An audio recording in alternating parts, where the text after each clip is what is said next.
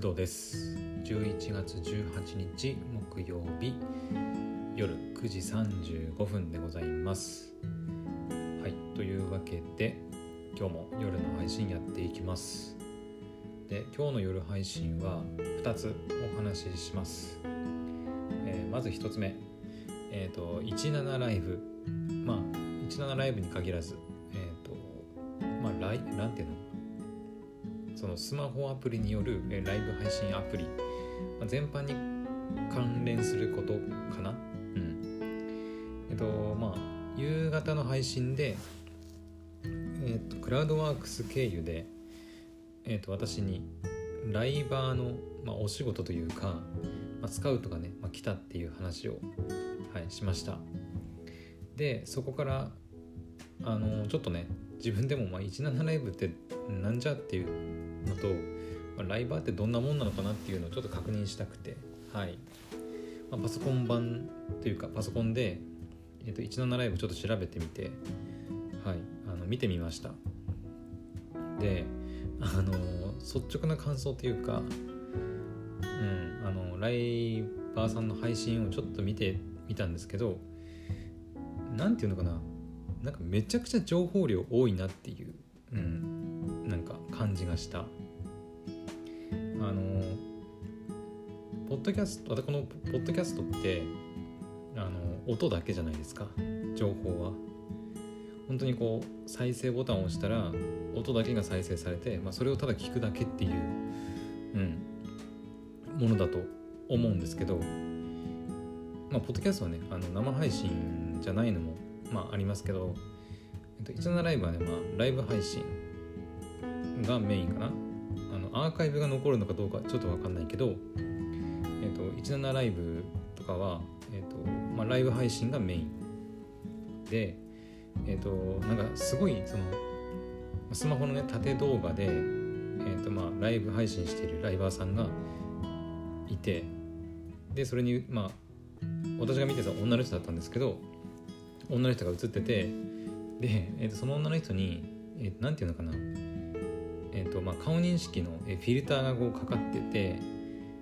えーとまあ、なんていうの頭のところとかにこう鼻鼻だったかな。なんか猫耳みたいななんか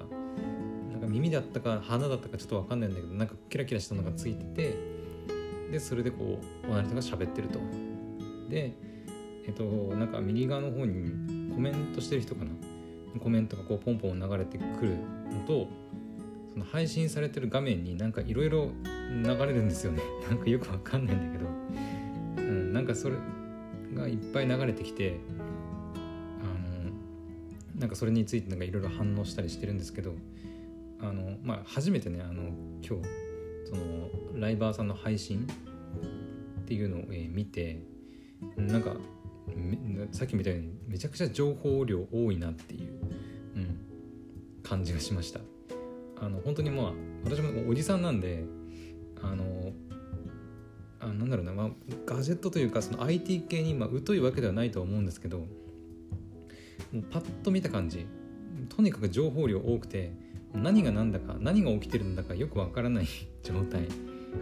でした本当に。うん。一体この女の人何に対して喜んで何に対してコメントしてるのかが全然わからなくてうーん。って感じかな。はいあの本当にあのおじさんがねあのまあ、若者に流行ってるアプリを、うん、に触れてみて感じた感想っていう感じになっちゃうんですけどまああの普段から使ってるねユーザーさんからしたらはいあのもう全然何が起きてるかちゃんと分かると思うんですけどいきなり何も知らないで入るとなんか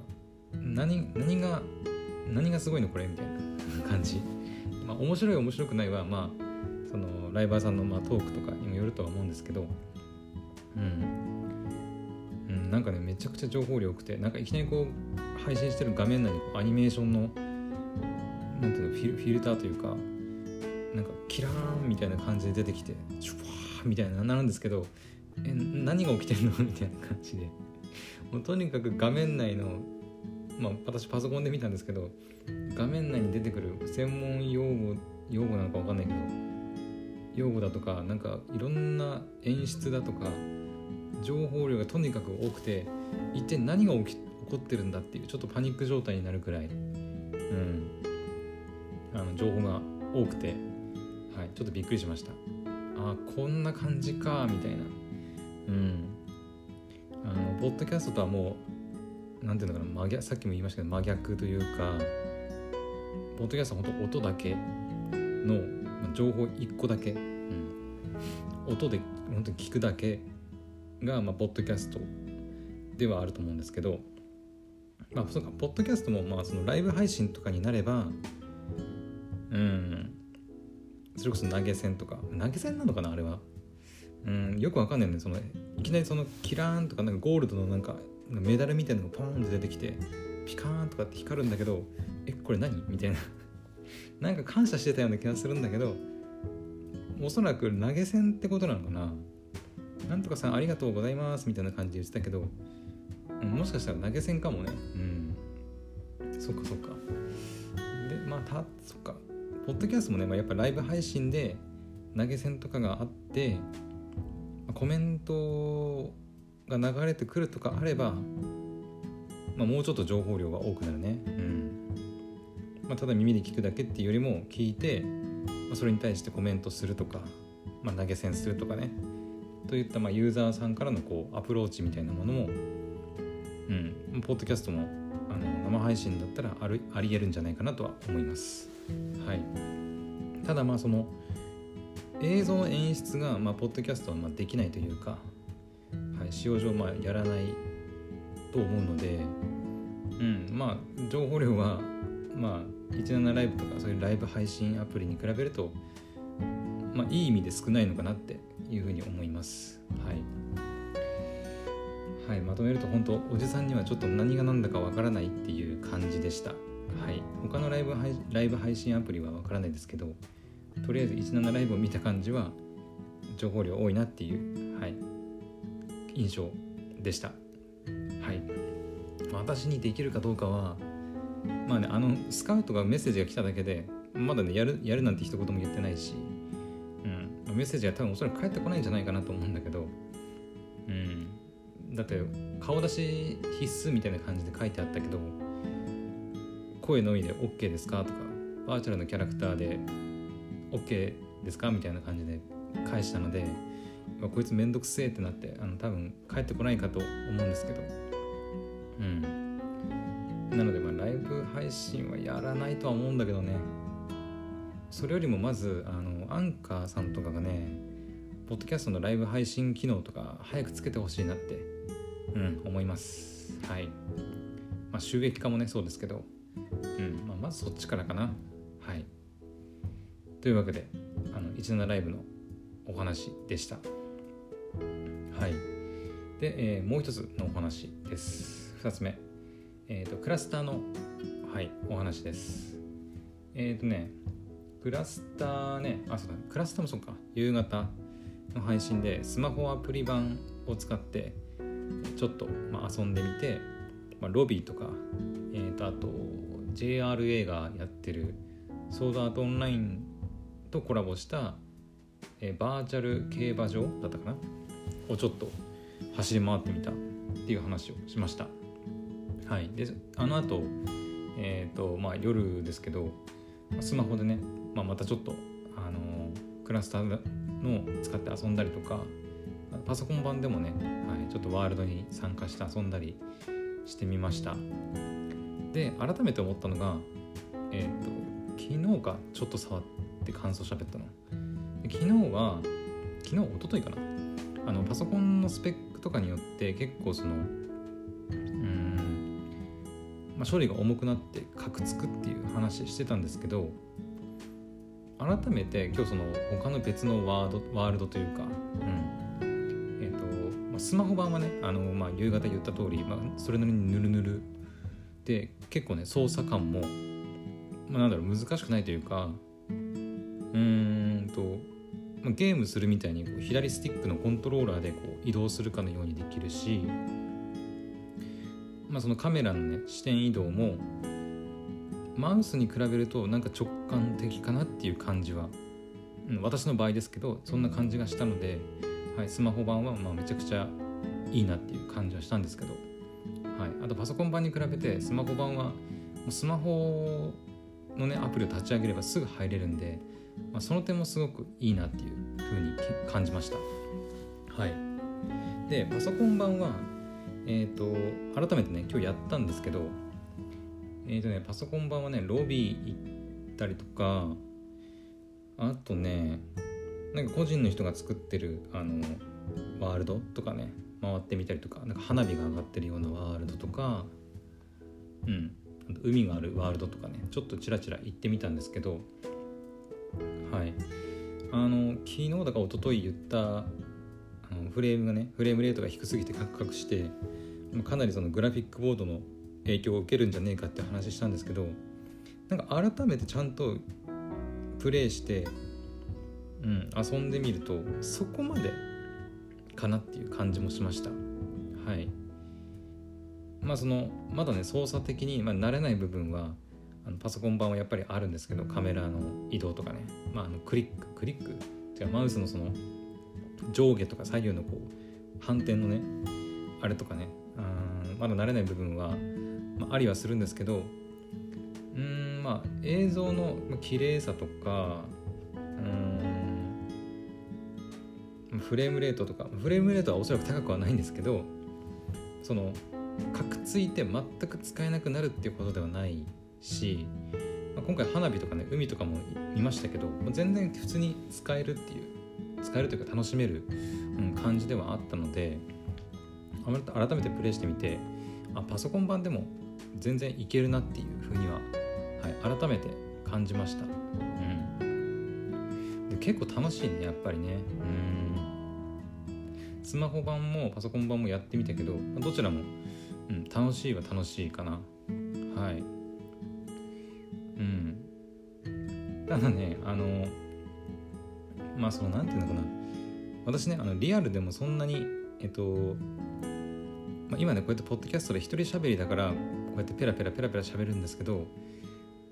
あんまりそのなんだろう人と喋ったりとかっていうのはあんまりしなくて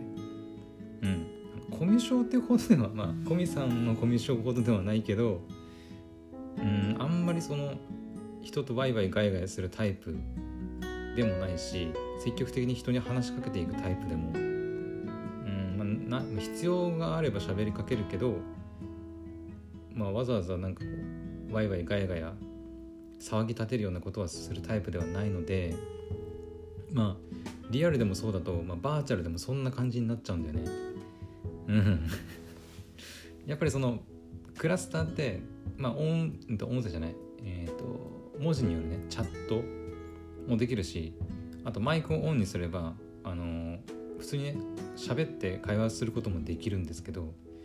やっぱり普通に喋って会話できるっていうのがあると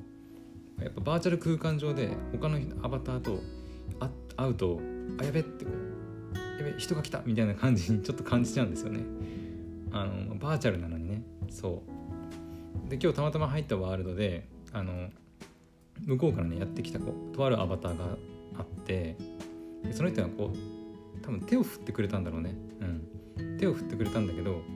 あのいまいちその手の振り方がよく分かんなくてパソコン版だったらね確かなんか、C えー、キーボードの C ボタンを押すとえーとまあ、右手を上げるみたいな。で Z を押すと左手を上げるみたいな確か感じだったと思うんですけどまあそれでねなんとかこう向こうはなんか結構綺麗に手を振ってたような気がするんだけど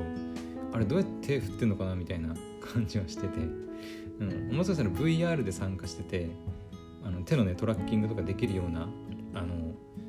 ユーザーさん、まあ、アバターだったのかなっていうふうには思ってます。とりあえずそのパソコンとかねスマホで参加してる人は手はねとりあえずこう上げるだけパッていうこう上下しかできなくてとりあえずあの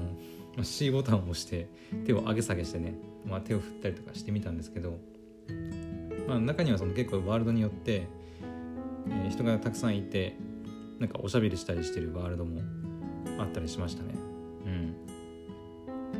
なので、まあ、そういうとこにこうあんまりねこう関わっていかないようにこうささささっとこうなんか後ろの方をあの何食わぬ顔でこうバレないようにあの歩いていくようなことをバーチャル空間上でやってたりとかね、うん、やっぱりリアルでねあのコミュニケーションが苦手な人間はやっぱバーチャルでもコミュニケーション苦手なんだなって、うん、改めて感じました。はい。あとはねえっと私が入ったその、まあ、ワールドというかまあえっとおそらくそのプライベートサーバープライベートじゃないパブリックサーバーって呼ばれるサーバー、えっとまあ、誰でも入ってこれるサーバーだと思うんですけどえっとねパブリックサーバーなのに結構普通にそのなんか大人数でワイワイガヤガヤしてる人たちがいたのであれはどどうなのかなっていうふうにも思いました。うん。まあその別にワイワイガヤすのが悪いってわけじゃないけどうんと本当の身内の知り合い同士でやるんであればパブリックじゃなくて、まあ、プライベートサーバーもねあのちゃんと選択できるみたいなんでうん。パブリックサーバーでそういうのはやった方がいいんじゃないかなっていうふうには思いましたね。はい、まあ、とあるねサーバーになんか旅館だったかななんか夜の旅館かなんかのワールドに入ったらあの中国人の方がずっとこう音声オンで喋ってるんですけど、えー、そのまた別のところでおそらく、えっと、何かのコミュニティかなんかの集まりのアバターの人たちが数体いて日本語で何か喋ってるんですよね。あなんか嵐の人がいるからうんたらかんたらみたいな感じで喋ってるからえこれって俺いていいのかな？みたいな感じで。でもこれってパブリックサーバーだから誰でも入ってこれるし俺いてもいいよね？みたいな。なんか勝手にそのコミュニティのコミュニティでその集まりの人たちがなんか嵐が来てるとか他の人入ってきてるんだけどみたいなこと言ってるけどえだったらそれはえプライベートサーバーでやればよくねって思ったんですけどなんか間違ってるんですかね。うんちょっと分かんないけど私はあのそういうふうに感じました。なのであのなんか知り全く知らない人がね入ってくるの今嫌だとか本当に見知った人たちだけでやりたいんであればちゃんとねこうプライベートサーバーを立ててそこでやるのが、うんまあ、いいかなというふうには思いますね。はい。まあだから私もなんだろう本当に、まあ、バーチャル SNS なんでバーチャル空間上でまあアバター同士でこう交流するのがまあ、一つの目的だとは思うんですけど私みたいにあんまりそういうなんだろうアバター同士の交流が嫌いというかあんまり誰かとワイワイガヤガヤしたりするのがあんまり得意じゃない方は、うん、プライベートサーバーとかで一人っきりでやるのもあの、まあ、ちょっとしたおつな楽しみ方なのかなって、はい、思いました。ワールドによってはねあの海だとか花火だとかね結構綺麗なはい、なんか星がキラキラ光ってるワールドワールドとかもあって、うん、結構綺麗で、まあ、それ見てるだけでもなんか楽しめる、うん、かなって思ったので、はい、プライベートサーバーに1人で入って、はい、なんかこう雰囲気を楽しむっていうだけでも、まあ、全然いいんじゃないかなって思いました。はい。あとはそうだね。ちょっとねワールド作ってみたいなっていうふうにはちょっと思いましたね。うん。まあなんか前々からちょろちょろ言ってますけどそのポッドキャストのまあライブ配信というか収録みたいなものをねこうクラスター内でなんかできたら面白いだろうなって思ったりしてるので例えばですよあのまあポッドキャスト収録するって言ったら収録するって言ったらやっぱりそのまあラジオブースみたいな、えー、なんていうのスタジオみたいなもので収録する、まあ、イメージじゃないですか。だからそのスタジオをまあなんかいろんな場所に作って作ってっていうかその例えばその海のど真ん中に ラジオの収録スタジオを作ってそのバーチャル空間内にね作ってそこにこう座って、えー、とこのポッドキャストのクドラジオを撮るみたいなとかそういうワールド作ってそこに入って収録するってことですね。あとはそうだね。あと宇宙のど真ん中に宇宙のど真ん中っていうのも変かあのすごいね宇宙が綺麗で星が綺麗に見えるところのど真ん中にあのラジオスタジオを作ってそこに座ってポッドキャストを撮るとか。なんかそういった楽しみも自分でワールドを作れるようになれば、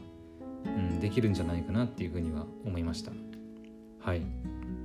ただワールドを作るにはなんか Unity だったかな？が、まあ、使えないとダメらしくて。うーん。前ね Unity じゃないんだけど Unreal Engine だったかな？うん。 Unreal Engine をね入れたことがあって。そう。で Unreal Engine でねなんかちょっとこういじって 3D モデルで遊ぼうとしたんだけどめちゃくちゃ重くて。そう。まあ前から言ってるように私のパソコンはグラボが積んでないのでめっちゃくちゃ処理が重くて全然使い物にならなかったっていうあのことがあったのでおそらく Unity も厳しいんじゃねえかなっていう気はしてます。はい。なので本当にそうがっつりねあのそういうワールド作ったりとかうんするんであればやっぱりパソコンのある程度のスペックは必要なのかなっていう感じはしました。はい。なのであの本当に、まあ、昨日はねあのなんだろうパソコンとかで遊ぶんであれば、うん、パソコンのスペックある程度必要みたいな話したんですけどまあ Vload Studio もクラスターも、まあ、そこまでうんそんなパソコンのスペックが必要っていうわけではない感じは改めてしました。はい。なのでの私のパソコンとかねスマホでも全然楽しめるって分かったので、まあ、ちょっとね余裕がある時なんかははいワールドにいろんなワールドにねこうちょっと足を運んで、はい、ちょっとねまあメタバースの世界をねちょっと楽しんでみようかなってはい思った今日一日でした。はいというわけでえー、っと17ライブの、はい、おじさんには情報量が多すぎるっていうお話とクラスターね改めて遊んでみたらパソコン版もスマホ版もかなりあのスペックを気にすることなく、まあ、遊べたよっていうお話でした。はい。で明日はね、まあ、金曜日なんだけどまあ金曜日ね明日私また仕事がないんですけどうーんとポッドキャストの、ね、パーソナリティの、はい、件がえっと、一応契約というかそういう形になったのでまだね正式に契約書みたいな感じで契約したわけではないんですけど、はい、一応あのメールのやり取り上ではそういうことになったのではいまあいろいろねあの準備するものとかはいやっていこうかなっていうふうには思ってます。はいそれくらいかな。ああとあれだね。最終報告書書かないとだね。さすがに。うん。さすがに明日は、うん、ちょっと書こうかなとは思ってます。はい。あとはアニメ見たりとか、まあ、クラスターで遊んだりとかかな。はい。というわけであのああとあれだね。あの今日からね楽天のえっ、ー、とブラックフライデーのねお買い物マラソンかな？が始まってて今日の12時まではえっ、ー、と楽天のご愛顧感謝デーやってるので、はい、私は今日はもう、うん、楽天では買い物しないことにしたので、はい、何か欲しいものがある方は今日のねあの0時を回る前に購入した方がまあいいかなと思います。それではまた明日の配信でお会いしましょう。おやすみなさい。バイバイ。